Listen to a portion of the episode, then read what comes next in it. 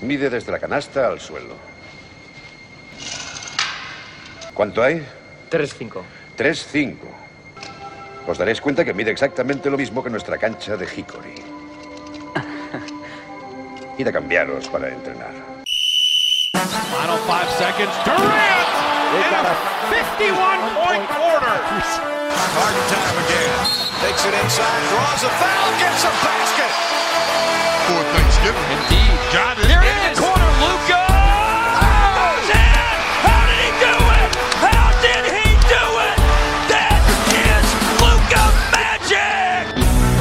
Hola, bienvenidos a Zona 305. Soy David de Foro y como siempre me acompañan Sergio Pérez, Hola, ¿qué tal?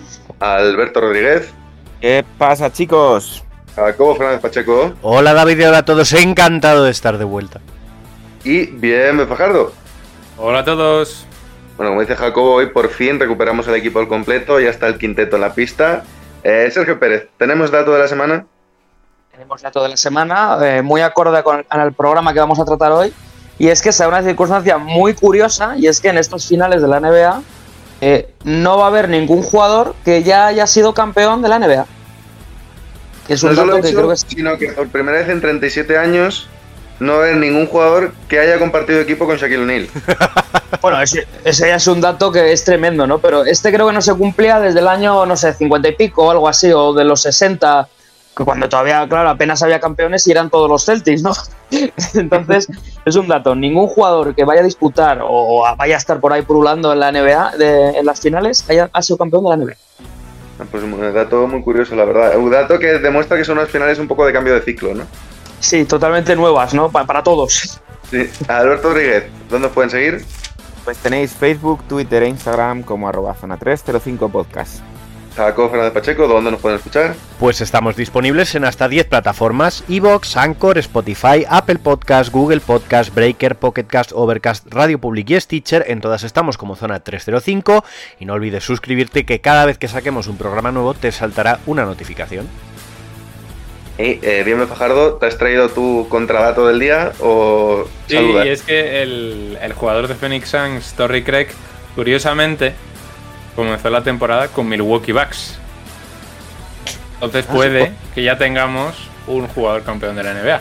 Eso te iba a decir, tenemos uno de esos casos en los que Anillo rasca como sea, ¿no? Eso es. Se lo, se lo ha montado bien, ¿eh? Sí, sí, ha elegido bien. Ese es el sueño Pues ahí- NBA. Venga, chicos, eh, empezamos.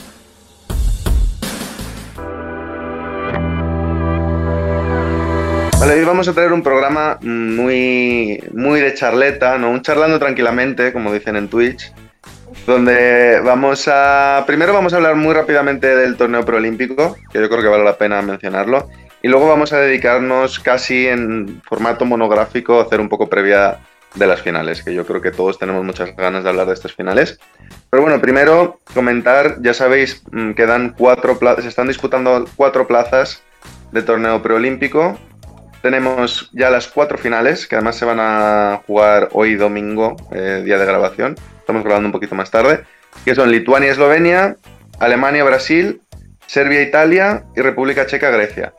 Eh, más o menos lo esperado, aparte de República Checa, que eliminó a Canadá en un partido súper épico, en el que Canadá remontó 10 puntos en menos de un minuto para forzar prórroga y aún así perder en la prórroga. Y por lo demás, yo creo que lo más interesante, el cruce más interesante a priori, es ese Lituania-Eslovenia, que además los dos vienen jugando muy bien y en el que va a ser una pena que uno de esos dos equipos se quede fuera, ¿no? Sí, bueno, yo, Además, yo como observación, el oh sorpresa, mm, todas las selecciones europeas están jugando por clasificarse para los Juegos Olímpicos. ¡Qué sorpresa!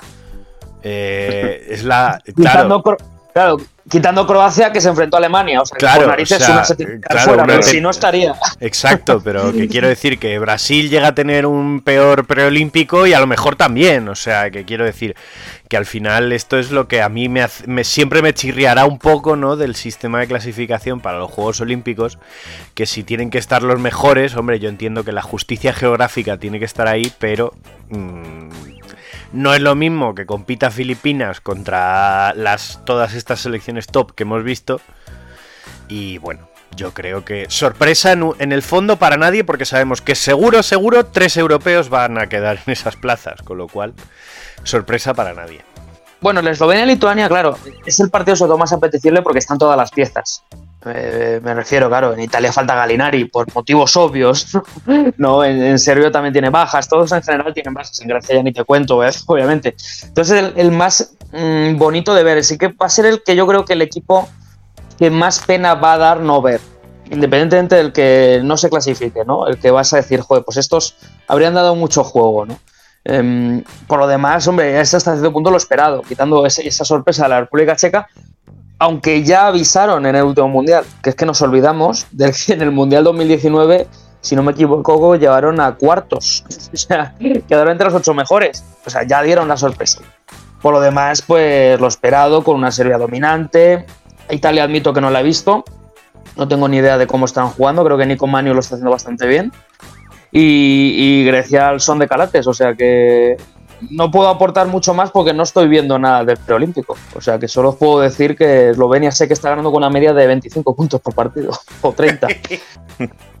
Hombre, es que el hecho de que eliminasen pronto a los Mavericks, Eslovenia le ha dado la vida, la verdad. Bueno, bueno, es que les ha dado la posibilidad de jugar los juegos. Bromeaba, bromeaba el community manager de, de FIBA en Instagram que Mike Toby, que está jugando con Eslovenia, está esperando una, una, llamada de Mark Cuban eh, eh, para, para jugar en Mavericks el año que viene. Sí, sí, eh, porque además es que está haciendo lo que te cagas, o sea, está haciéndolo genial, una, una, una sorpresa muy grata. Pero Lituania tiene un juego interior que Eslovenia le va a costar, ¿eh? Y además Lituania también está jugando, viene jugando muy bien también en este preolímpico. Eh, a lo mejor no estamos viendo ese dominio como podemos ver cuando, sobre todo los minutos de Doncic en pista, pero también está ganando con bastantes puntos de diferencia. Y ya os digo, va a ser un pre-partido, o sea, verdaderamente preolímpico. Va a ser un partido ya digno de las Olimpiadas, de los Juegos Olímpicos, pero oficialmente no de los Juegos Olímpicos. Por lo demás, yo creo que Serbia clarísima favorita con Italia, sobre todo porque Italia, pues eso. Serbia se puede permitir que le falte algún jugador, porque tiene mucha más profundidad de plantilla. Italia, a partir del momento en el que empiezan a, falta, a faltar los dos o tres más importantes, el equipo está muy, muy cortito de talento. El República Checa-Grecia, yo creo que a priori uno pensaría, bueno, Grecia favorita y tal, pero claro, República Checa llega con todo y como bien has dicho Pérez, es un equipo que ya ha demostrado en el Mundial que es un equipo mucho más serio de lo que a lo mejor puede parecer por nombre, ¿no? Sí. Entonces no me extrañaría que al final puedan dar la campana de meterse ellos, pero bueno, seguramente Grecia esté contento de no tener que verse con Canadá, a priori. Y el, y el Alemania-Brasil, pues la verdad, sinceramente, no los he visto jugar. No, me quito la careta, no sé qué Hombre, yo. yo. quitando. A ver, Alemania, Alemania ha hecho un gran preolímpico, pero Brasil ha sido con velocidad de crucero. Los veo muy en forma a los más veteranos, que es lo curioso en Brasil. Eh, está también especialmente bien Bruno Caboclo. O sea que yo creo que favorito para mí, sin duda, Brasil, aunque claro, tal como está jugando Alemania, cualquiera se espera. Yo no me esperaba que Voigtman fuese el nuevo Novitsky, la verdad. ni, ni, siquiera el propio Voigtman.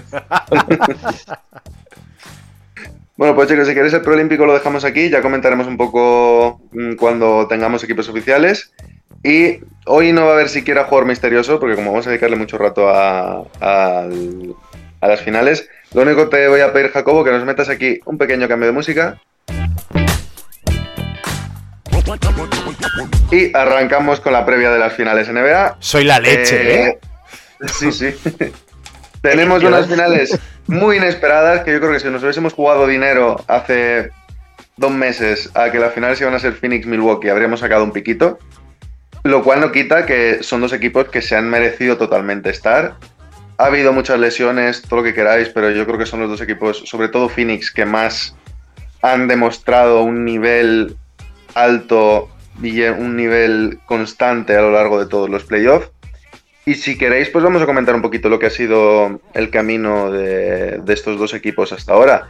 Alberto Bienve, como os he visto un poquito más callados en la sección anterior, ¿Queréis encargaros cada uno de uno de los dos equipos? Vale. Muy bien. Yo me encargo de los backs, por ejemplo. Venga. Los Bucks. Venga. Pues como Phoenix Suns fue el primer equipo que se clasificó, al final, ¿ves? Pues voy a lanzarme yo. Y básicamente es que es un equipo que, que ha demostrado porque ha acabado segundo en la conferencia este con un Chris Paul espectacular, cuya historia está siendo preciosa, básicamente. Se salió ayer, si no me equivoco, varios tweets en relación a la conversación que tuvieron él y Monty Williams al ganar el partido y era como, coach, eh, me estoy emocionando. Y dice Williams, normal, porque vas a la final y te lo mereces. Era como, no sé, toda la historia que está rodando ahora Phoenix Suns está siendo muy bonita. Es que no tiene otro nombre, porque tú ves la plantilla de Phoenix Suns a principio de temporada y te dicen que esos 12 tíos van a ir a las finales de la NBA, te ríes. Te ríes. No, pero es que sobre todo hay un dato que me parece espectacular, que es que Phoenix Suns, antes de la burbuja del año pasado, te- eh, si cogías el récord de los últimos cinco años en la NBA, era el peor equipo de la liga por varios partidos de diferencia. Mm. A partir de la burbuja hasta ahora, es el mejor récord de la NBA. O sea, el cambio que ha dado ese grupo de jugadores en cuestión de un año es poco menos que inexplicable. Es que con la burbuja, yo creo que ya llegaron a ese, mm, a ese, a esa motivación, ¿no? De venga, el año que viene es nuestro año para entrar. Y con la llegada de Chris Paul, sumado a esa motivación que ya tenía el equipo previamente, se han juntado unos jugadores eh, de, de un rol muy secundario de muchos equipos que están funcionando muy bien entre ellos. Gente como Cameron Payne, eh, este, joder, el alero Jay Crowder de Andre Ayton está haciendo una temporada impresionante, sobre todo unos playoffs impresionantes. Devin Booker sigue a un nivel brutal. Chris Paul es un líder absoluto y está convirtiendo, bueno, ha convertido ya a estos Phoenix Suns en un equipo ganador que va a dar mucha pelea a Milwaukee Bucks. una plantilla que no ha habido una revolución en, en un periodo de dos años. O puede ser la de Atlanta. Tú coges la, la plantilla de Atlanta de la 2018-2019 y es que no tiene prácticamente nada que ver, ¿no? Eh, Exactamente. son los mismos. Lo único que, bueno, han añadido a Chris Paul y a Crowder. Y esa es, y esa es, yo creo, quizá la, la parte de la narrativa que es más atractiva de la historia de Phoenix Suns, que también se ha comentado, y es que Chris Paul eh, ha conseguido llegar a las finales a la manera tradicional, quiero decir, no, no a esta tendencia moderna de eso, el crear el super equipo, irte donde están otros All Stars u otros futuros Hall of Famers y Claro, de hecho, ya había asaltar- quien decía, eh, este año eh, los Suns hacen muy buena temporada, tal, los eliminan, el año que viene Chris Paul eh, se sale del contrato y firma con los Lakers y gana el anillo con su amigo LeBron y tal y cual, ¿no? Que parecía que era como para seguir la tendencia Exacto. habitual. Y parece que, que, has seguido pues el rollo más tradicional, entendiendo como tradicional lo de antes, ¿no? Tú eres la figura, llegas a un equipo, eh, la cultura de ese equipo que ya estaba empezando a cambiar, pega ese giro radical y todos los jugadores empiezan a dar el, el máximo de sí mismos y yo creo que, que ahí es donde la, la narrativa acompaña mucho a Phoenix Suns. Por el hecho de que en el, en el caso de Milwaukee un poquito tienen todavía la mosca detrás de la oreja, ¿no? Por comparar. Sentido de que Milwaukee ya ha demostrado llegando a estas finales, pero hasta ahora había sido un equipo potente que no había demostrado nada. Al contrario que Phoenix, que había sido un equipo más, en teoría, débil, que en un año y medio ha demostrado prácticamente todo lo que vale. recuerda muchísimo a, la historia de, de Thunder del año 2012. De otra manera, de otra, de de otra estructura, pero es jugadores jóvenes que los drafteas con buenas elecciones, eh, que al final en un periodo de 3-4 años mm, terminan de conjuntar y llegan a las finales. Sí, no, no olvidemos, es no olvidemos que Thunder, en realidad, hasta que llega Harden, creo, con Westbrook y con Durán igualmente, incluso con Jeff Green, eh, eran el peor equipo todos los años. O sea, indudablemente. O sea, y no tanqueando, Durant sino en porque eran Durant en malos. Seattle, sí, sí, o sea, sé que llegan los tres seguidos, pero es que es algo parecido. Es cierto que con un poquito de más antelación, pero llega Booker, llega Ayton, junto con Bridges, luego llega Cameron Payne y la única sería pues un Chris Paul que ha llegado ahora, ¿no? Pero me recuerda mucho a esa narrativa. Es, digamos, el otro modelo, el no Big Three, el no fichar, el de mercado pequeño que tiene que draftear. Y eso es lo bonito de esta historia, ¿no? Recordemos que yo creo que casi todos dábamos por favoritos a los Lakers en esa primera ronda de playoff. Porque eran los Lakers y nadie se creía que los, los pobres Phoenix Suns, que sí, sí, muy bien, en temporada regular, cuando tienes que jugar contra, yo qué sé, contra Minnesota, pero aquí no, ¿no? Pero mira, al final nos han callado la boca, ¿no? Y, y nos alegramos de que nos hayan callado la boca, ¿no? O sea, que vienen con todo el subidón. Pero incluso si lo pensamos, es que en, en esa primera ronda, la impresión en los primeros partidos es, pues eso, van a ganar los Lakers, se ponen 2 a 1, tal. Y yo creo que incluso hasta cierto punto justifica el, los Lakers, eh, a pesar de todo lo que ha pasado, tenían un gran equipo, porque pierden 4 a 2, del mismo modo que han perdido los Clippers en, en finales de conferencia, perdiendo Anthony Davis, con LeBron medio lesionado, quiero decir que al fin y al cabo dieron la pelea que se le podía dar a un equipo que ha demostrado ser muy serio y que no ha llegado a tener que irse a siete partidos contra nadie. O sea, ha tenido unos playoffs relativamente dominantes, porque el único momento en el que han estado por detrás en una serie ha sido ese 2 a 1 contra los Lakers. Por lo demás, nunca se han visto entre la espada y la pared. Sí, pero además han demostrado ser un equipo en estos playoffs, que, o sea, muy seguro de sí mismo, con muchos recursos. Es decir, esto, esto es teoría, obviamente, pero yo creo que si no hubiese habido lesiones tipo Anthony Davis, Kawhi Leonard, todo eso, aún así se habría, habrían ganado. No sé si la serie, pero no es que hubiese sido tan diferencial. No es que los Lakers hubieran ganado 4-1, por poner un ejemplo, ¿no? Eh, se les ve que es un equipo que está muy bien formado, muy bien entrenado, eso está clarísimo y que sobre todo saben muy bien lo que tienen que hacer, cuándo tienen que hacerlo y que tienen muchos recursos. Entonces, eso es lo, necesario y fundamental. Y a partir de ahí a tirar. ¿no? Pero bueno, como siempre, cualquier campeón siempre nos olvidamos del camino que recorre. Esto es así. O sea, seguramente nos ponemos a mirar el camino de, yo qué sé, de los Lakers de 2009 y a lo mejor se encuentra con la lesión de no sé quién en primera ronda, cosas que... que, sin ir más lejos, precisamente se ha hablado mucho de esos Lakers estos días, porque si os acordáis, ya que lo mencionas, los Lakers van a siete partidos contra unos Rockets sin Yao Ming y sin McGrady en 2009. La verdad es que ni lo había pensado, lo había dicho por al azar, pero mira, me viene que ni para el pelo. Y de eso nadie se acuerda realmente. Se Yo- acuerda de que ese equipo ganó Orlando y tal. Bueno, tú, tú te acuerdas. Bueno, Alberto, no llores, Claro, ¿vale? No llores. Claro, por lo que te toca, pero. Pero quiero decir, o por ejemplo, el, el camino de los Warriors cuando se encontraron que todos los bases titulares a los equipos que se enfrentaban estaban lesionados. Hace unos cuantos años, no me acuerdo cuándo fue. Eh, pero eso nadie se acuerda, esto es así. Y de la narrativa de los Suns nadie se acordará. Se acordarán de que llegó Chris Paul y, y fue, era la pieza que necesitaba. Y de la paliza que le dieron a Denver. Porque tela. Totalmente. Alberto, ¿quieres hablarnos un poquito de los Bucks? Eh, sí, pero antes voy a engancharme un poquito a la conversación de Fénix y así ya cambio ahí de tercio. Vale. Qué enlace, eh, Em, qué enlace. Eh, de, de los fans yo creo que hay que mencionar que, que la cultura estaba ya comenzando, como hemos dicho, pero que al final si nos ponemos a pensar posición por posición, eh, la han ido instaurando en los jóvenes. Es decir, vale, el caso quizá que se me sale de la ecuación es de Andre Ayton, pero que yo creo que siempre ha sido un tío muy regular, muy de te doy mis 15 puntos, te doy mis 10 rebotes y luego en playoff, que es la primera vez que se le, que se le vea, se ha visto que, que sus prestaciones sí han subido defensivamente, ofensivamente, a nivel de rebotes. O sea, ha demostrado lo que se esperaba un poquito de él. Pero si luego nos paramos a pensar un poco las posiciones de, de cada uno, ¿sabéis? Hablando de Cameron Payne. Cameron Payne es un tío que estaba fuera de la liga hace menos de medio año, o año y medio como mucho. Y, ha resurgido eh, siendo, digamos, la, sombra, en este caso, de Chris Paul, hasta que Chris Paul no ha estado. Lo cual a mí me hace entender que es un jugador que sí que vale.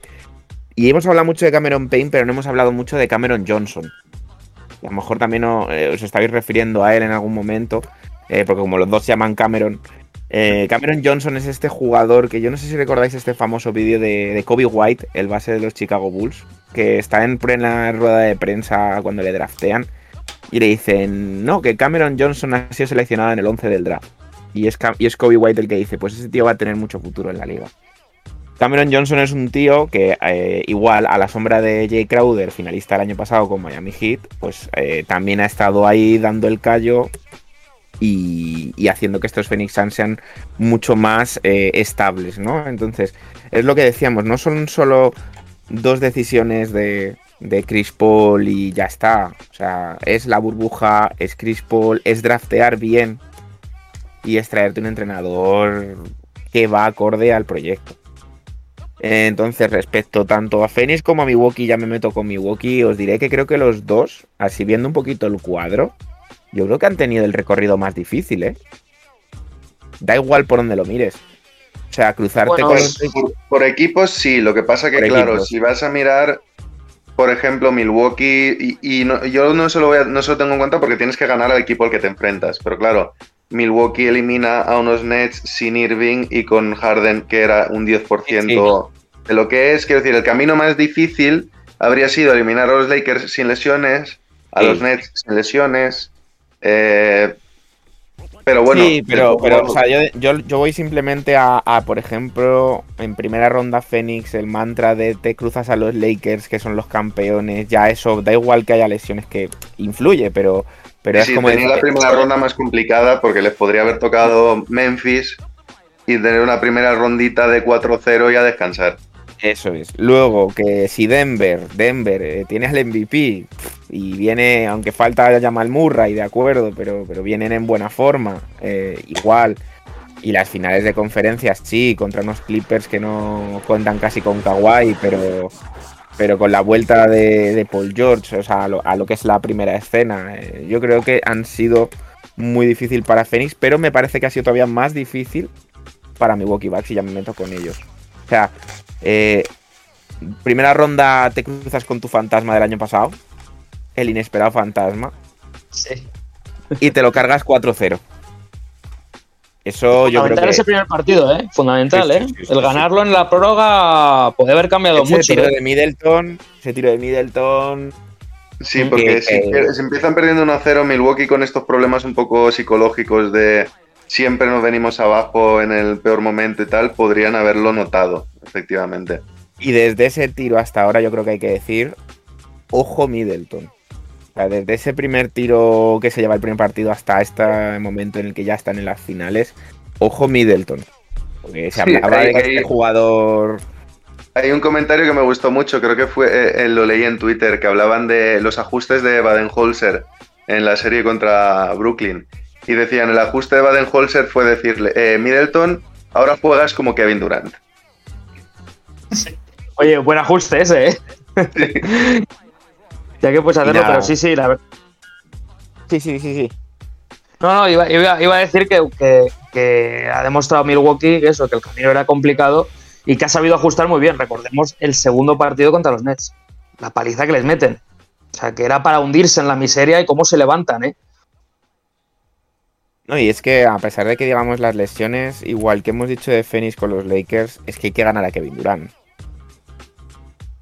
Y es que hay que ganar Sí. a Kevin Durant después de ese partido de 15 rebotes, 15 asistencias y 40 y pico puntos, eh, que dices, "Mm, es que me lo puede hacer todos los días. Y es que en el séptimo, recordemos que Kevin Durant bate el récord de puntos en un séptimo partido. En el que probablemente a día de hoy, no sé si estaréis conmigo, es el mejor partido de todos los playoffs todavía. Un séptimo que se va a la prórroga con un récord de puntos y tal, yo creo que probablemente es el mejor partido de lo que llevamos de playoff. Pero y además porque es, porque es de, es de una serie en la que tres o cuatro partidos sí que han sido solventados de manera muy fácil, o sea, o por una gran diferencia de puntos. Entonces es el típico partido que te esperas o esperabas cada uno de los partidos de esa serie. Entonces, por encontrarte en el séptimo, Se vio claramente los nervios, ¿eh? Porque creo que quedaron 4-2 o algo así en la prórroga. O sea, Sí, sí, sí, sí, sí. Y nada, y por último en el viaje de Milwaukee yo creo que está el hecho de del mata gigantes, ¿no? Nunca mejor dicho, de, de Atlanta Hawks. Eh, nadie... O sea, hasta en primera ronda se creía que podían caer con los Knicks. No lo digo yo, lo hemos dicho aquí también en algún momento.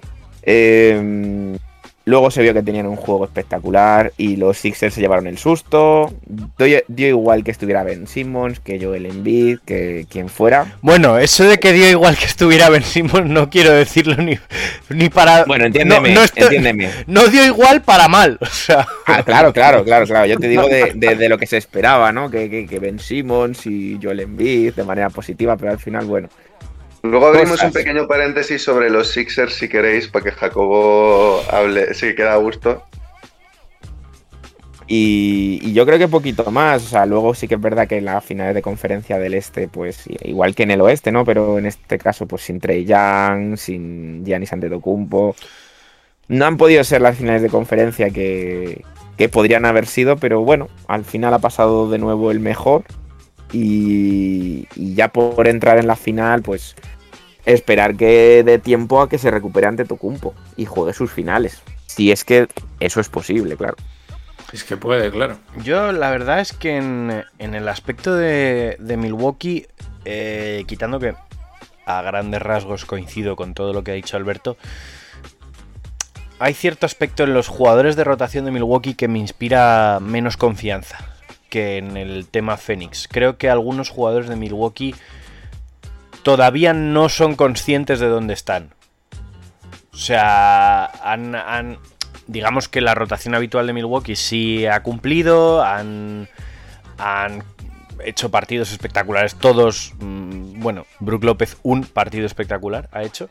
Eh, pero es precisamente a eso a lo que me refiero. No veo mm, una plantilla tan consciente de lo que están a punto de conseguir como en el caso de Phoenix. Y eso es a mí lo que, lo que me hace dudar de, de la solvencia una vez llegue el gran momento. Es decir, no.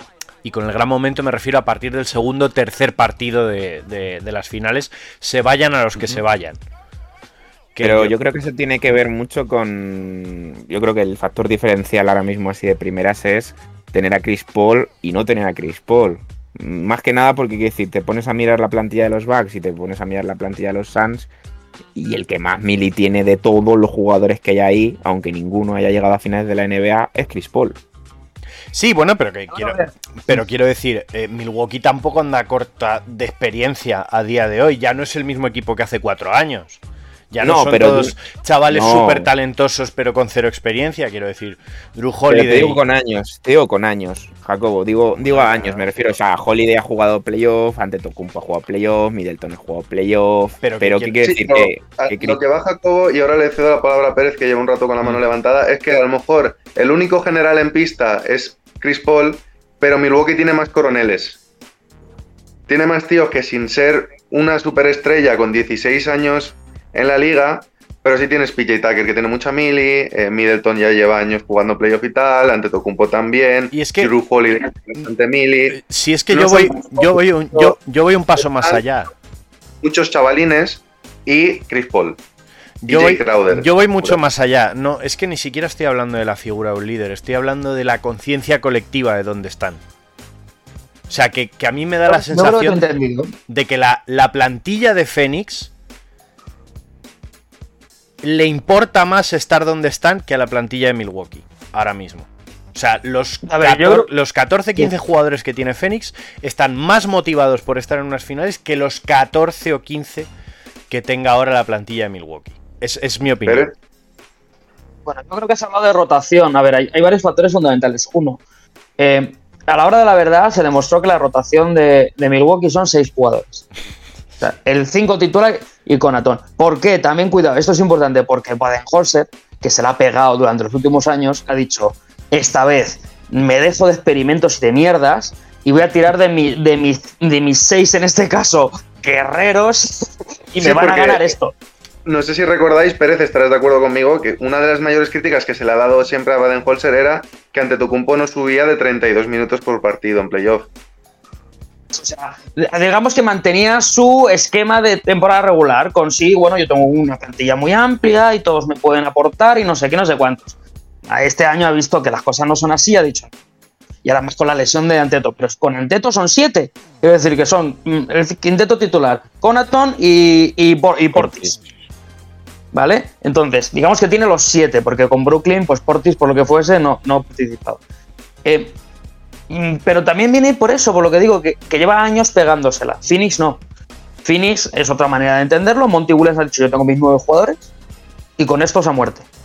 ¿Vale? O sea, mm, con mis nueve podemos ir moviendo. Más Saris, menos Saris, más Chris Paul, menos Chris Paul, eh, Peyton, no sé qué, lo que sea. Entonces, en ese sentido, yo creo que mm, es diferente. Eh, no es que yo no vea a Brin Forbes mentalizado de saber dónde está, por ejemplo. Lo que sí que veo es que el entrenador le ha dejado claro de manera explícita, oye, en un séptimo, como esté la cosa jodida, mm, lo siento mucho, no juegas. Quiero ver yo también si lo hace Monty Williams con gente como a lo mejor hemos hablado muy bien de, con Cameron Payne o Cameron Johnson. Eso lo quiero verlo. Eh, el camino ha sido diferente. Eh, por ejemplo, en este sexto ha jugado Teague. Quiero decir, eh, no ha jugado con seis jugadores. Entonces, ¿la conciencia pueden ir por ahí los tiros? Sí. Sobre todo por el hecho de que esté Chris Paul y les haya puesto las pilas en el vestuario, cosa que no creo que haya pasado en el de Milwaukee, aparte, sino que es más la alegría y más la satisfacción de liberarse de esa presión de, vale, ya estamos aquí. Lo de Phoenix es, jo, hemos llegado, perfecto, era el objetivo, genial, no sé qué. Milwaukee es, joder, la losa de estos años ya nos la hemos quitado. Ahora, lo que pase ya veremos. ¿no? Pero, Entonces, pero yo además, creo que. que- además es eso, exactamente. Quiere decir, eh, y lo vamos a enfocar, si te parece bien, desde el punto de vista del entrenador. Al final, que hemos visto durante estos últimos meses? Muchos discursos de Monty Williams muy positivos, muy que, que se han hecho virales en redes sociales, eh, de cómo les, les explica las cosas en la, en la salida de la burbuja, eh, la cultura que han instaurado, el todos a una. Se ha hablado mucho de que cuando Chris Paul ha estado fuera, Chris Paul eh, estaba al teléfono con Monty Williams viéndose los partidos y luego con los compañeros y tal. O sea, todo eso ha salido a la luz. Eso es una impresión eh, muy positiva de un equipo que llega a las finales. En cambio de Milwaukee es lo que dices tú, es año tras año cayendo y, y sufriendo y, y primero fue Kawhi y luego fueron los Heat y luego fue no sé quién y, parece que como después de arrastrarse durante años lo han conseguido. O sea, claro, son impresiones distintas, pero yo sí que desde luego no creo que estén menos mentalizados que los Suns. Yo creo que al final es lo que es, son unas finales y el que no esté mentalizado ahí, yo creo que los entrenadores ya tienen suficiente eh, mili y, creo que harán bien su trabajo en decir, pues si no estás preparado mentalizado te quedas en el banquillo. Sí, yo creo que esa percepción va más bien por un tema de Phoenix los hemos visto como, digamos, entre comillas, con los ojos inyectados en sangre, ¿no? Con el objetivo marcadísimo y en todos los playoffs, digamos que no, el único momento de medio crisis es el 2 a 1 contra Lakers, que lo solventan ya en el cuarto partido y a partir de ahí no miran atrás.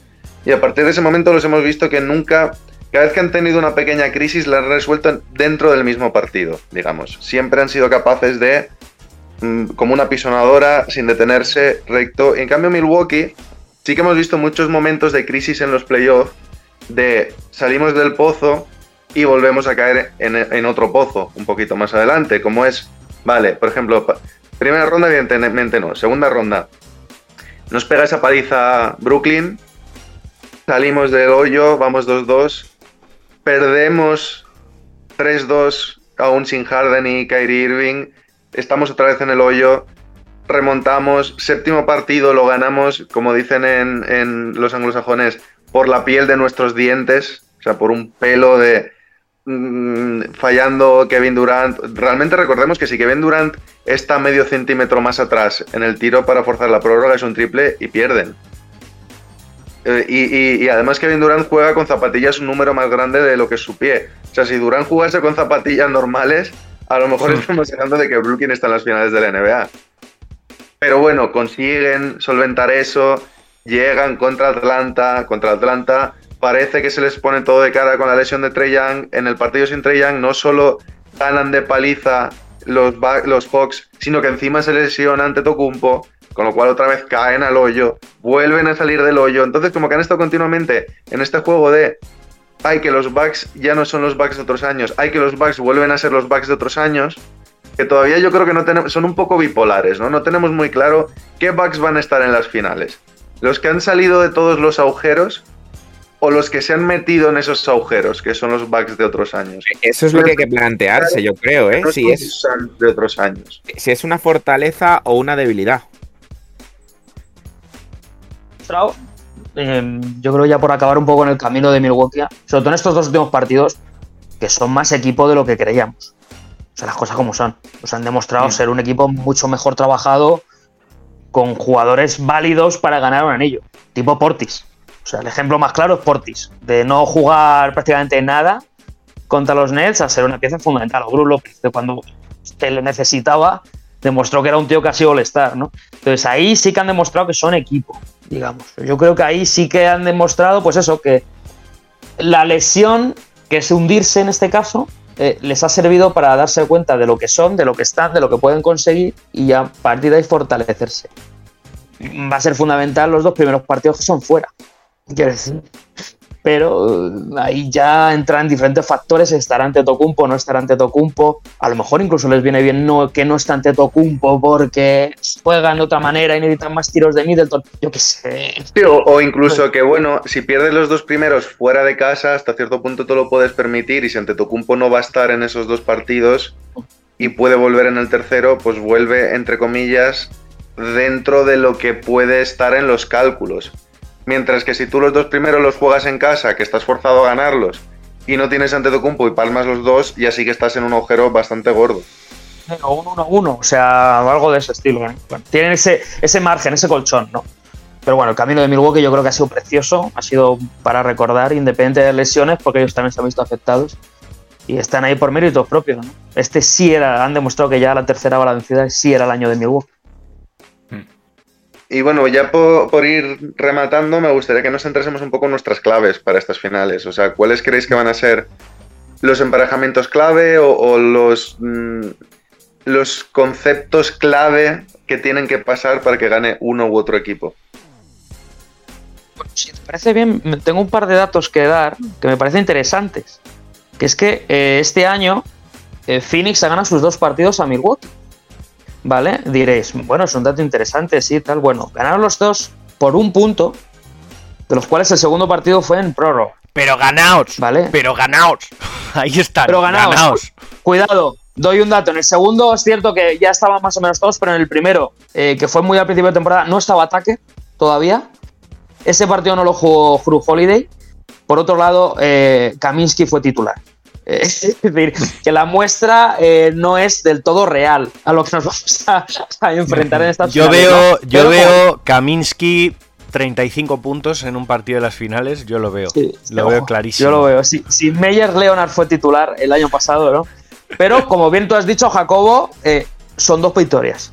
De un punto, con prórroga, con no sé quién, con no sé cuántos, con uno metiendo más, otro menos. Pero son, son dos victorias. En el segundo, creo, en el segundo, el primero, no, tengo, no me acuerdo del dato, no lo tengo apuntado, pero en un Antetokounmpo se fue a 49 puntos. que también puede ser un dato interesante. Hombre, la A ver, ¿quién- lógica indica que debería ser en el que estaba Kaminsky de titular, ¿no? Ya- pues creo que fue en el primero, no me acuerdo. No, no lo sé. Es que se me A ha olvidado apuntar cuál era de los dos. También entremos eh, a valorar que es que. Eh, ¿Por qué he dicho que son dos victorias? Porque creo que son situaciones que se pueden dar. No que Kaminsky sea titular, obviamente. Pero, No, pero pero el, hecho de que no esté, sí. el hecho de que no esté Drew Holiday, que no esté PJ Tucker, que no pueda estar alguien en cualquiera de los dos equipos, es que se puede dar. Es que llevan una traca de partidos encima acojonante, a falta de una palabra mejor. O sea, es que claro, en el primero se puede romper Técnicamente Son cualquiera. dos victorias. Claro. Sí, sí. Que son dos victorias y tú lo has dicho, ¿no? Y entonces eso, esos son lo que básicamente quería quedar, ¿no? Un poquito factores claves, obviamente. Yo creo que va a ser Ayton uno de los factores claves, ¿no? Pues Yo creo que se ha- mostrado en estos playoffs generalmente es, eh, como el hombre grande mm, superior, por decirlo de alguna forma. Pero claro, ahora se enfrenta a un Bru López que, está, que yo creo que le puede parar y defender muy bien. Entonces creo que eso va a ser un poco la clave, ¿no? De, de cuán importante va a ser tanto delante de atrás Ayton respecto a López. A priori debería ganar el duelo. A priori. Pero no me fío yo mucho, ¿eh? Yo en ese aspecto Veremos. confío confío en que Fénix ponga a prueba la movilidad de López, que al final es donde tiene la, la ventaja Ayton. Claro, Sí, lo pero mejor vamos fíjate, a ver por más ejemplo, con de Atlanta- Saric. Claro, con Atlanta lo vimos. Eh, buscaban mucho los, los emparejamientos con entre Lou Williams o Trey Young con López. Y los ganaba todos López. Mm, Cuidado con eso, o sea, que no se fíe un Chris Paul o un Devin Booker en, Buah, este lento me lo como, porque ha mejorado, sorprendentemente, ha mejorado su movilidad. Y, el entramado defensivo de, de los Bucks es mucho mejor que otros años. No es tanto boquete como antes. Entonces yo creo que ahí mm, va, a haber, va a haber duelo interesante de quién consiga dominar el rebote, quién consiga dominar los pick and rolls, mm, tanto delante como detrás. Eh, ¿Va a defender Ayton a, a López? ¿O será o defenderá a Anteto? ¿Quién defiende a Anteto? Eh, por, lo digo, por, estará muy afuera y permitirá más hueco en la zona Ayton. Ahí es donde yo quiero ver la clave de este chico. Bueno, Ya yo, que- por, por quedarnos un poco con la defensa, yo creo que otro emparejamiento que va a ser muy interesante va a ser el de Drew Holiday y a ver a quién defiende. Porque puede quedarse tanto con Booker como Chris Paul. Creo que eh, Drew Holiday es uno de los mejores defensores para Chris Paul, seguramente. Y para evitar que Chris Paul. Paul, sobre todo en finales de partido, que es donde más ha brillado en playoff, te pueda hacer tanto daño. Porque sí que es verdad que Chris Paul ya no tiene la explosividad de sus, la explosividad de sus mejores años. Trabaja mucho más sobre ese el ganar el huequito en el pick and roll y tal y cual. El jugar un poco de físico, que bueno, aunque no sea un tío grande, sabemos que juega muy bien metiendo culo y metiendo hombro y tal. Y a Drew Holiday eso no se lo puede hacer. Porque es un tío muy físico, muy tal. Pero al mismo tiempo, eh, si él se encarga de Chris Paul, ¿a quién pones a defender a Devin Booker? Middleton, que es lo que yo te iba a mencionar, que lo, lo más seguro es que los emparejamientos, o sea, no sé cómo lo veis vosotros, yo veo que por ejemplo está por un lado la pareja Chris Paul, Devin Booker, en el cual Chris Paul sabemos que es un buen defensor también, lo que pasa que claro ya tiene la edad que tiene, Eh, y por el otro lado tenemos la pareja Holiday Middleton, que defensivamente me parece superior, eh, y ofensivamente me parece a la paz, más o menos, más o menos, o sea, teniendo en cuenta que, a ver, que Booker es mucho más ofensivo. O sea, a Booker le dejas el día tonto y te mete 40 puntos. Y ya está. Y No, pero es que. Middleton también lo ha demostrado en esos playoffs. Sí, pero Middleton es, Es más frío. más, trabaja- más trabajador, digamos. Por ponerle una- un adjetivo positivo. Eh, Middleton es más trabajador. Booker mm, es que sin darte cuenta ya te metió 20 y como te descuides te mete los 40. Eh, pero claro, a cambio Booker no es tan buen defensor aparentemente como... Booker como va, Middleton. Booker va a defender a Tucker. O sea, eso tenerlo clarísimo. Booker va a defender a Tucker y luego Y- ya y veremos cómo Crowder se la quedará con Middleton a lo mejor. Eso, eso es, harán una rotación de lo como sea, pero algo habrá. Y, o Y Bridges, estará Bridges, me imagino, con, con Middleton, más que. Sí, bueno, y Crowder se, se encargará de Enteto si vuelve. ¿Creéis que, creéis No, que se- no sé cómo lo harán. aquí por romper un poco el chascarrillo, ¿creéis que si Tucker y Crowder chocan habrá una onda expansiva o O sea, yo, creo los que pod- levantarían podemos la mano vivir- admitiendo que han hecho falta.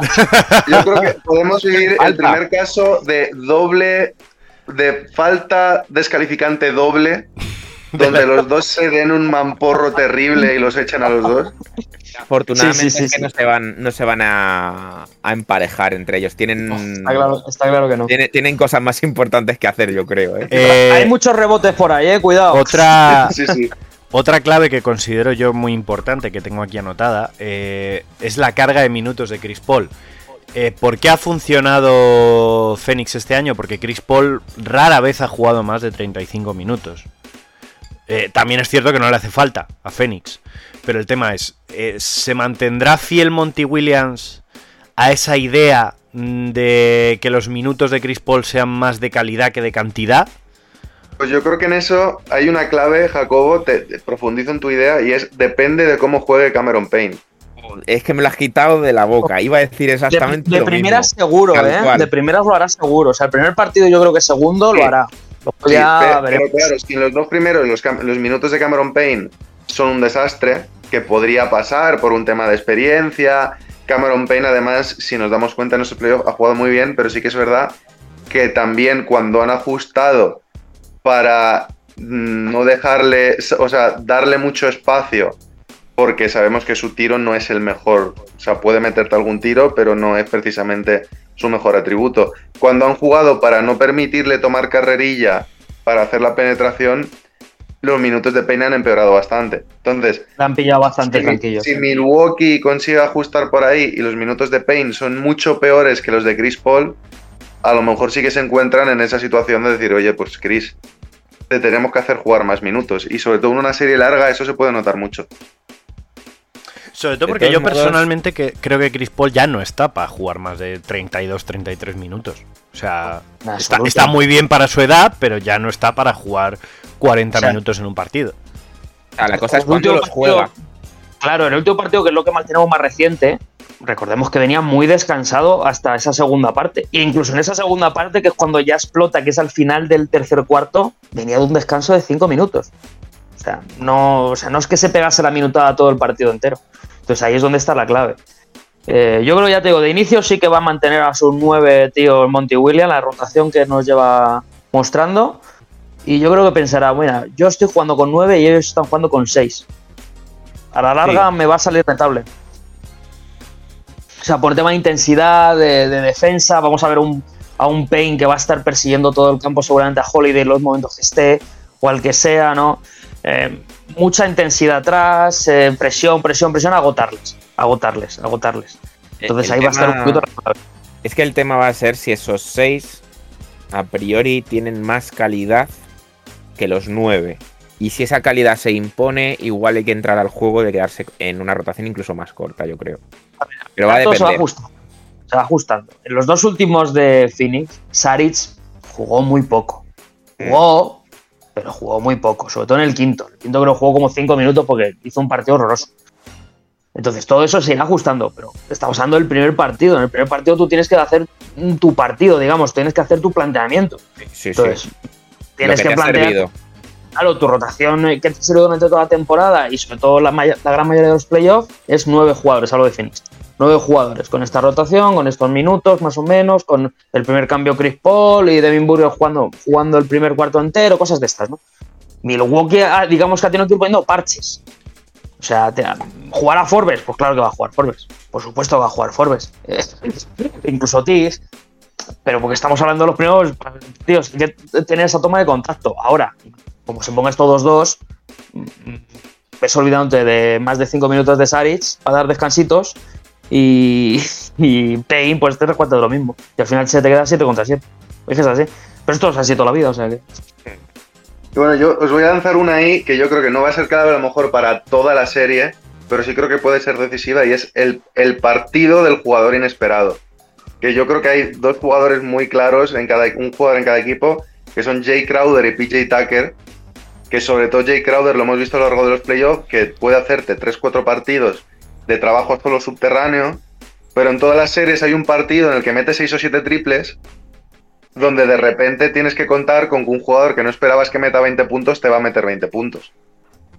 Y PJ Tucker la sí. explosión anotadora, pero también está siempre ese partido en el que PJ Tucker acaba con 12-13 rebotes, te mete 5 triples desde las esquinas y otra vez tienes un jugador más del que preocuparte en ataque. Entonces yo creo que va a ser también muy interesante ver cuál de ellos dos o qué otro jugador puede surgir en uno de esos partidos en los que te lo gana el jugador menos esperado. Lo Y en ese sentido, no sé cuál de los dos equipos creéis que tiene más jugadores X.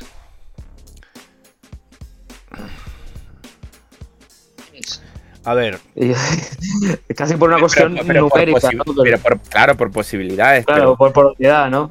No, pero bueno, Portis ha demostrado ser un jugador clave. Quiero decir, López igual. No, nadie esperaba que López hiciera 33 puntos a estas alturas de su nadie carrera. esperaba que López hiciera, punto. O sea, Hiciera, que estuviera ahí ya. claro, o sea, yo No, eso pero lo tengo por ejemplo, clarísimo. hablabas de Crowder, muy cortito, Jacob. Crowder. Crowder, la clave es el primer tiro. Si lo mete, te va a hacer un 6 de 7. Y si lo falla, te va a hacer un 0 de 7. Es por lo ese tipo de jugador, sí. Ya sabremos lo que hay, ¿no? Entonces, como en el primero meta el eh, primer triple, vas a decir, ostras, estoy jodido. Bueno, no sé si alguno tiene alguna clave extra, si no yo creo que podemos ir cortando aquí. Bien, ¿me ¿tienes algo que añadir? Que te hemos visto muy, muy calladito. Sí, es que, las, es que las ibais cubriendo todas y en el fondo era como. eh, Mucho más no queda por hablar. Yo me gustaría profundizar si eso. Un poco más en el papel, en el papel que ha tenido Holiday a lo largo de toda la temporada y sobre todo en estos últimos partidos también a la hora de tomar decisiones en ataque. Hablamos de él como un jugador súper completo defensivamente que va a ser ese duelo entre. Yo creo que puede que al principio del partido se centre un poco más en frenar eh, la anotación de Devin Booker para, para limitar puntos y que luego, como bien decía David, en ese momento de grandeza de Chris Paul en el final de los partidos, vaya por él.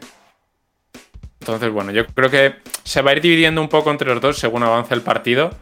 Y, hemos visto en estos últimos eh, duelos contra, contra Atlanta, en el que faltaba Yanis, que asumía balones, que tiraba, que penetraba canastas. Es un jugador ofensivamente tan completo como defensivamente. Entonces, creo que va a ser el factor diferencial para esta eliminatoria, Drew Holiday, más que, por ejemplo, Middleton, desde mi punto de vista. ha demostrado, porque recordemos que ha tenido partidos de, de 3 de 17 en tiros en estos playoffs. Pero ha demostrado que es un tío que le da igual. O sea, eh, él se va a hacer sus tiros, eh, si está en posición se la va a tirar y punto. Y eso es muy importante para unas finales. Saber que hay un tío que le da igual, que a lo mejor haya tenido eh, cinco partidos que no ha metido un punto, que en el sexto te va a tirar mm, la canasta ganadora. O sea, y sobre todo es que no, no le afecta a nivel de toma de decisiones. Que es un Eso tío que es, va a seguir tomando la decisión correcta aunque lleve un 0 de 15, que es la diferencia. Yo creo que es la principal diferencia por la que este año Milwaukee ha llegado a las finales. Que es que antes tenían ahí a Eric Bledsoe, que es un Dios. jugador que en sus malos partidos te podía hacer lo mismo, de hacerte un 3 de 17, y en ese sentido puedes decir, bueno, ha, ha habido partidos en los que Ru Holiday ha rendido como Bledsoe, pero la diferencia cuál es, que Bledsoe en esos partidos además se volvía loco. Y empezaba a perder balones, y empezaba a penetrar a destiempo, y en cambio Ru Holiday sabes que primero te va a seguir defendiendo igual de bien, y segundo te va a seguir dirigiendo al equipo Claro, como lo tiene que dirigir. ese es, ese es el tema. La falta de, de talento ofensivo que pueda tener la tiene, lo, lo compensa con IQ. Al final es un jugador que no, dentro de que puede tener mejores o peores días en ataque, no comete errores de manera consecutiva. No es un cabra loca, así de simple. Y entonces, un yo creo que siempre se valora un jugador que a lo mejor en ataque pueda ser más inconsistente sin eh, cagarla. O sea, porque hay una diferencia entre cometer errores y cagarla del todo, que es creerte Michael Jordan cuando no eres Michael Jordan. Entonces, claro, esa es la diferencia, ¿no? Yo, yo creo que Drew Holiday es no, no creo que vaya a ser la clave de la serie, pero creo que sin él Milwaukee está en problemas. Y bueno, ya por ir cerrando, eh, me gustaría que me dijeseis a cuántos partidos se va la serie y quién creéis que va a ganar. Y vamos a empezar por Alberto. Yo es que la verdad que a, diferencia de otros años, eh, que siempre tengo un favorito, o sea, cuando eran los Warriors y los Cavs, o sea, los Warriors, eh, el año pasado, aunque, aunque me duela decirlo, yo iba con Miami por, por joder y ya está. Eh, pero es que este año, es que el que gane me va a gustar. ¿sabes? Estamos en un panorama en el nos pasa a todos eso, ¿eh? Nos pasa a Pero, todos. pero, pero yo creo que ya va- eh, vamos más a quién Sí, a. ¿Quién ¿A quién quieres? creo? ¿A quién creo? Ya, sí, sí. Pero quería mencionar eso, porque creo que, como bien ha dicho Pérez, nos está pasando a todos eso de que mm, unas finales tan nuevas mm, va a ser bueno para cualquiera de los dos equipos. Em, yo creo que por tiempo eh, se lo tiene que llevar Fénix. Por tiempo, me refiero. Eh, ante Tocumpo va a tener más ocasiones, yo creo. Middleton también. Eh, yo creo que por tiempo se lo tiene que llevar Fénix. eh, de Por tiempo de se lo tiene que llevar Chris Paul, quieres decir, ¿no? Correcto. resto Sí, sí, sí, sí, sí. Traspaso, Sí, sí, sí. traspaso en mitad de la serie. Chris Paul se va a los Bucks. Sí, y yo creo que. yo Además, creo que quítate nos- la careta. Sabes que si gana el anillo, seguramente firme por los Knicks. Y tú No. quieres que, que firme por los Knicks. No, porque tiene más años todavía. Em, yo diría Fénix en 7. ¿Bien, ve? Pues yo creo que eh, eh, la lesión de Antetokounmpo va a ser súper importante de cara a esta eliminatoria. No sabemos qué va a pasar. Entonces, solo por esa duda me voy a ir con Phoenix Suns a cinco partidos. Ojo. Van fuerte los Suns. ¿Jacobo? Eh, Fénix en 6. Considero que hay un, ya he dicho, hay una mentalidad colectiva más fuerte. Los ojos inyectados en sangre que ha dicho Pérez. Eh, creo que la fortuna está del lado de, de Fénix en esta serie. ¿Pérez? No, pues, yo rompo una lanza a favor de Milwaukee. no sé, yo creo que va a ser un 4-2 para Milwaukee, sinceramente. Creo que, que van a robar el, el quinto, va a llegar 2-2, van a robar el quinto y, y no se les va a acabar a escapar en casa, sinceramente. ¿Estás hablando de Amaño? ¿Estás reviviendo No, no. las finales de 2006, Pérez? No, en este caso me refiero a robar el factor cancha, me refiero, no robar. A ver, si alguien tiene que robar es Finis, que tiene al presidente de la asociación de jugadores, ¿eh? Bueno, pues yo eh, pensaba que iba a tener que quedarme con Milwaukee porque me parecen unas finales muy igualadas y creo que mm, no era justo que todos votásemos por el mismo equipo. Eh, pero ya que Pérez se ha quedado con Milwaukee, me quedo con Phoenix no porque creo que, o sea, creo que es un emparejamiento muy igualado y prácticamente es 50-50. Para mí la diferencia está en, en sensaciones, en la narrativa, ¿no? En cómo han ido los playoffs, que muchas veces, más allá de que esto sea un deporte en el que la narrativa o la historia no tienen nada que ver, pero sí que estas sensaciones muchas veces como que la inercia que llevan los dos equipos mm, tiene mucho que ver con cómo acaba la serie. Y eh, el ver a Phoenix golpear todos los problemas que se ha encontrado, mm, quitárselos del medio sin mirar atrás y haber sido una pisonadora todo el tiempo, y a pesar de que se ha encontrado problemas, como no olvidemos el positivo de Chris Paul, cruzarse a los campeones en primera ronda cuando eres un equipo que no ha jugado playoff en, una década, o sea, han tenido var- varias cosas que dices, ojo, el problemón que tienen los Suns, y se lo han sacudido de encima como si no fuese nada. Entonces, esa convicción que veo en el equipo me hace optar por un, voy a decir, 4-2 Phoenix, aunque tengan que ganar el sexto en Milwaukee. Siete se me hacen mucho, sobre todo porque además un séptimo, mucho, por mucho que sean Phoenix, con Chris Paul, la edad que tiene, jugarse siete partidos y tal, creo que podrían llegar un poco con la lengua fuera. Y lo épico que sería. Ya, épico sería un rato, pero voy a decir 4-2 Phoenix. Sí, sí, claro. O sea, que soy el, el único ciervo, digamos, aquí soy yo, ¿no? Perfecto. Oye, Sí. cuando pidamos una entrevista ante Tocumpo, pues tenedlo en cuenta. que por cierto, no lo hemos dicho, eh, perdona David, eh, que lo tenía por aquí también, dos hijos de Popovich, digamos, en los banquillos. Monty Williams y, y Baden-Holzer, o sea, que, que, bueno, no sé si se ha dado alguna vez, digamos, seguramente sí, porque como Popovich cada año suelta un par de entrenadores asistentes, que Yo creo que dentro de 10 años vamos a tener 15 equipos de la NBA con entrenadores que han estado bajo la batuta de Popovich, porque no hacen más que Udoka ahora. Claro, o sea, es que- Pero no sé, creo que es la primera vez que recuerdo que hay dos tan claros, digamos, que se sepa que hayan sido segundos y tal de Popovich. Pero bueno, simplemente por acabar con ese dato. Pues nada, ahora, si queréis, nos vamos con el top y el flop. Otra vez, Jacobo.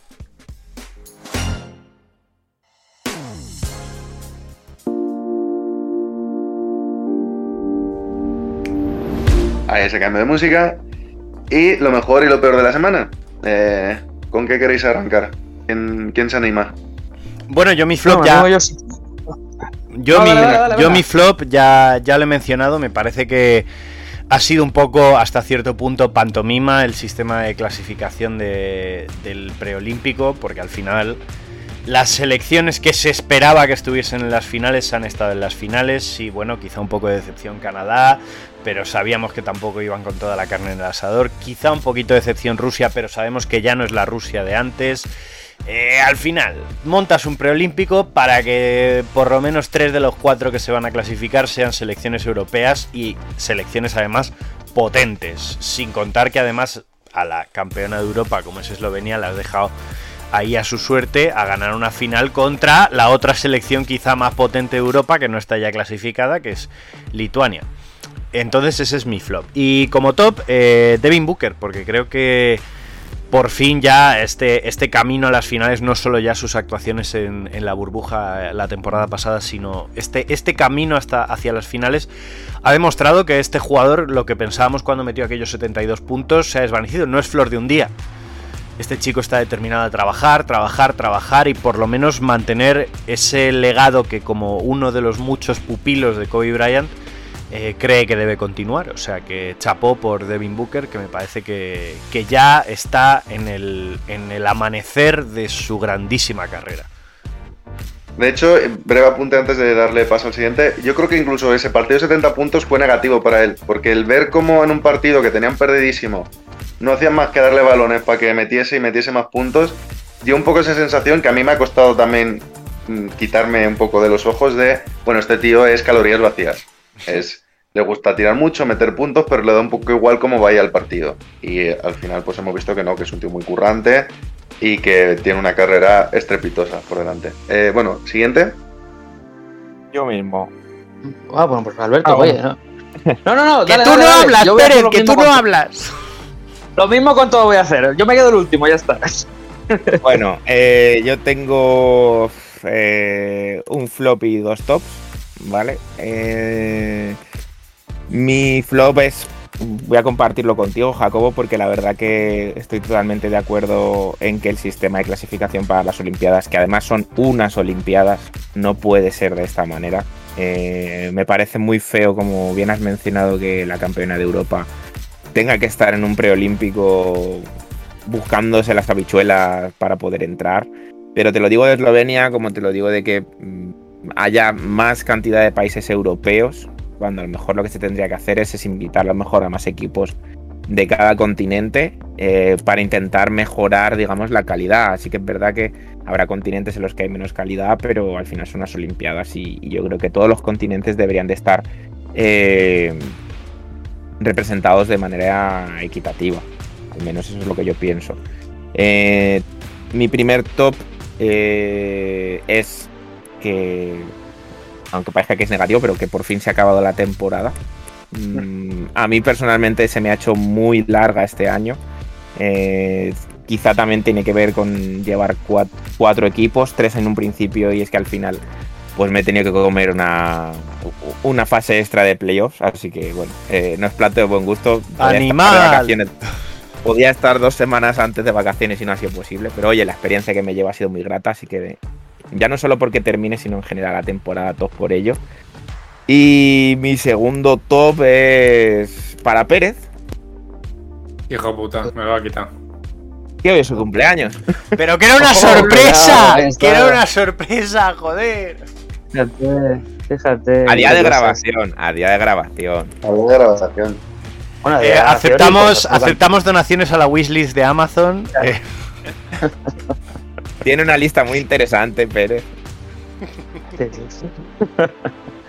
Bueno, Muy bien, pues, bueno, y si queréis, digo, como es tu cumpleaños, te dejamos a ti el último, si quieres. pues, Eh, y, y además veo a Bienve con cara mohina porque Alberto le ha quitado el top. Entonces tengo curiosidad de ver qué dice. Pues mi flop va a ser el tema de las lesiones durante esta temporada, que hemos visto que estadísticamente ha sido la peor temporada por excelencia en cuanto a lesiones. Y mi top va a ser el último partido de Chris Paul.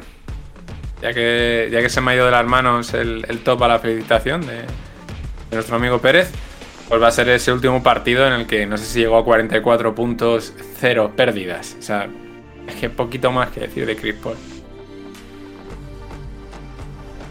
Bueno, pues si quieres hoy Pérez te cedo el honor de ser el último en vez de terminar yo. Y rematas tú y además hoy vas a elegir la canción también, ya que es tu cumpleaños. Ojo, cuidado, eh. Y bueno, pues mi top eh, sí que va a ir también para Chris Paul, porque creo que, bueno, pues lo que hemos comentado ya, es un tío que parecía que estaba ya en la cuesta abajo de su carrera. Recordemos cuando lo traspasan por Russell Westbrook, tienen que meter, creo que son cuatro elecciones del draft, dos primeras rondas y dos segundas, para poder hacer el traspaso. Y a día de hoy, yo creo que nos parecería descabellado que en un traspaso Westbrook-Chris Paul, el equipo de Chris Paul tuviese que añadir eh, cosas, ¿no? Viendo un poquito lo que ha sido la carrera de, de ambos jugadores en los últimos años. Y mi flop va a ir para Kawhi Leonard porque no por la lesión, que bueno, es al fin y al cabo, pobrecillo, no puede controlarlo, sino más bien por todo lo que ha rodeado a su, su actuación y su comportamiento durante esa lesión. ¿no? Por una parte hemos visto que se ha negado a estar en el banquillo con los compañeros, ha decidido estar siempre en la grada con su familia, incluso han tenido que forzarlo a estar en un sitio en el que se lo viese, porque al principio que ha estado como un poco escondido sin, sin nada. Luego además también parece ser que ha tenido desencuentros con el equipo médico de Clippers por mm, cómo han llevado el tema de la lesión y dices, a ver, una vez pase, como fue con San Antonio, pero cuando tiene problemas con el equipo médico de San Antonio, ahora tiene problemas con el equipo médico de Los Ángeles, te da que pensar que el problema no es de los equipos médicos, es de Kawhi, que sabemos que es un tío un poco raro. un y poco, sé, dice. son ya muchas, son muchas cosas que digo, Kawhi es buenísimo, como jugador sí que es top 5, si no 3 de la liga, pero el hecho de que siempre tenga este tipo de problemas y que en cuanto tiene una molestia decide no jugar y tal, hace que sea un jugador complicado en torno al que construir tu equipo porque sabes que sí, si juega y tal, es un equipo que aspira al anillo, pero es que no puedes estar seguro de que vaya a dártelo todo durante todos los playoffs. Entonces, pues por todas esas razones, mi flop va para Kawhi Leonard. Si los Clippers no le quieren, nosotros en Dallas le hacemos un hueco, ¿eh? De alguna sí. manera. eh, Soy oye, yo, soy yo, los de los Mavericks dicen eso últimamente cualquier jugador. Sí, pues lo, lo decimos también de Lillard, ¿eh? Pero oye, con Kawhi, oye, les damos a un Porzingis, yo qué sé, eh, algo podemos hacer, algo podemos encontrar. Bueno, mi top, yo también tengo dos, ¿vale? En este caso, uno es para San Emeterio, eh, porque ya se retira, también te digo, el último año a lo mejor le ha sobrado un poco, pero, pero seguramente la mejor carrera sin haber jugado en Madrid Barcelona de un jugador español en los últimos años, por lo menos. A nivel de títulos, importancia, juego, mm, fantástico San Emeterio, de verdad. Eh, también mi otro top es el Partizan, liderado por Selko Bradovic, que han fichado ya por el Partizan. Y fíjate cómo es su influencia que ya han fichado a Kevin Panther, que es jugador top Euroliga. Y recordamos que va a jugar Eurocup, o sea, lo que es ya tener a Selko Bradovic. O sea, que cuidado con el Partizan, que a lo mejor para la 2023 o por ahí les tenemos ya dando mucha. Y mi flop no puede ser otro que Patrick porque básicamente eh, es un gilipollas. Vale, ya está, tengo que decirlo. eh. Se tenía que decir y se dijo. Y se, y se dijo, o sea, es un gilipollas y ya está, no pasa nada. Eh, no puedo ser todo maravilloso en este mundo y tiene que haber de todo. Pero ¿sabes qué le hace más gilipollas todavía? La Sí. recogida de cable al final en Twitter. El pedir perdón por lo- Twitter. Eso le hace más Pero a los- gilipollas a los- todavía. A los dos días o algo así. Bueno, bueno, bueno, bueno, mira. eh, Y, además y que que además que la imagen es preciosa porque te das cuenta de que Chris Paul no le dice nada. no dice nada. O sea, simplemente le mira y como ya le mira, dice. Be- Beverly, de verdad. mm, no te queremos en Dallas, por si quieres venir. ¿Entendido? Si me, si me permitís, eso último que, acaba- que acabáis de mencionar, eso de que Chris Paul solo le mira y tal, creo que es otro dato más positivo de lo, de lo centrados que están los Suns en el objetivo, que no se meten ni en trifulcas ni en cosas de ese estilo. Bueno, Sí, luego la sí que es celebración, verdad. tela, ¿eh? Sí que es verdad que se ha hablado mucho y estoy de acuerdo en que, a ver, ahí alguien tiene que ir a partirle la cara a Patrick Beverly. Y no tiene que ser ni Booker ni Chris Paul, pero Kaminsky para qué está en ese equipo. Efectivamente. Kaminsky está para dar seis faltas duras o, en este caso, para dar un mamporro que lo suspendan tres partidos que no los iba a jugar igual, O vale. pero proteger a Chris Paul. Para eso tienes a Kaminsky. Si es que no, se llama Frank the Tank, lo tienes para eso. Es que va. Decepción. Mira, voy a cambiar mi flop, ¿vale? Voy a añadir a Kaminsky. Le añado también. Pero sobre todo lo comparamos con la NBA, pues eso, años 70, 80, incluso 90. El otro día vi unas imágenes preciosas de las finales entre las de Portland con Bill Walton. Ahora no me acuerdo quién era el jugador, pero otro de las estrellas de Portland pegándose con eh, eh, Darryl Dawkins, pero en posición de boxeo los dos, fintando y todo, soltándose mecos que tienen que ir a separarlos. Y luego ves esto y ves que nadie se mete en la pelea y dices, tío, ¿cómo hemos cambiado? Qué blanditos son los jugadores de hoy en día. Y bueno, ahora sí, Pérez, ¿con qué canción quieres despedirte para tu cumpleaños? Bueno, estaba pensando en dos, ¿vale? Me voy a decantar por una que sé que a Jacobo le va a gustar más, ¿vale? La que he descartado es una de Nicky Nicole llamado No toque mi Nike, ¿vale? Que está muy bien. Madre mía, madre mía, menos mal. ¿Vale? Esa la hemos descartado porque sabía que podía pasar esto, ¿vale? Entonces vamos a vamos con Demons de Hailey Kiyoko. Bien, Vimos de Hailey Kiyoko. bien. Pensaba que ibas a decir Lola Bunny de Lola Indigo. ¡No! ¡No! ¡Jamás! Y yo me voy a ver la doblada, ¿eh? Para sufrir, para ver hasta dónde hemos llegado. Pues nada, con Demons has dicho. Demons, eso es. Pues con Demons nos despedimos. Ah, esto, comentario rápido. Nos despedimos hasta que acaben las finales. Y ese es su último programa de la temporada. Y hacemos pre o Juegos Olímpicos Más vale que sea un 4-0. finales NBA. O hasta la próxima, queréis- puedes decir hasta la próxima y ya está. Hasta la Hasta la próxima, próxima, yo creo. ¿no? Yo creo que nos quedan, nos sea. uno o dos programas. La gente está tan hasta las narices de nosotros como nosotros estamos hasta las narices de la gente. Ya está. o sea. Pues bueno, nos despedimos hasta el próximo programa, cuando sea. Adiós. Hasta luego.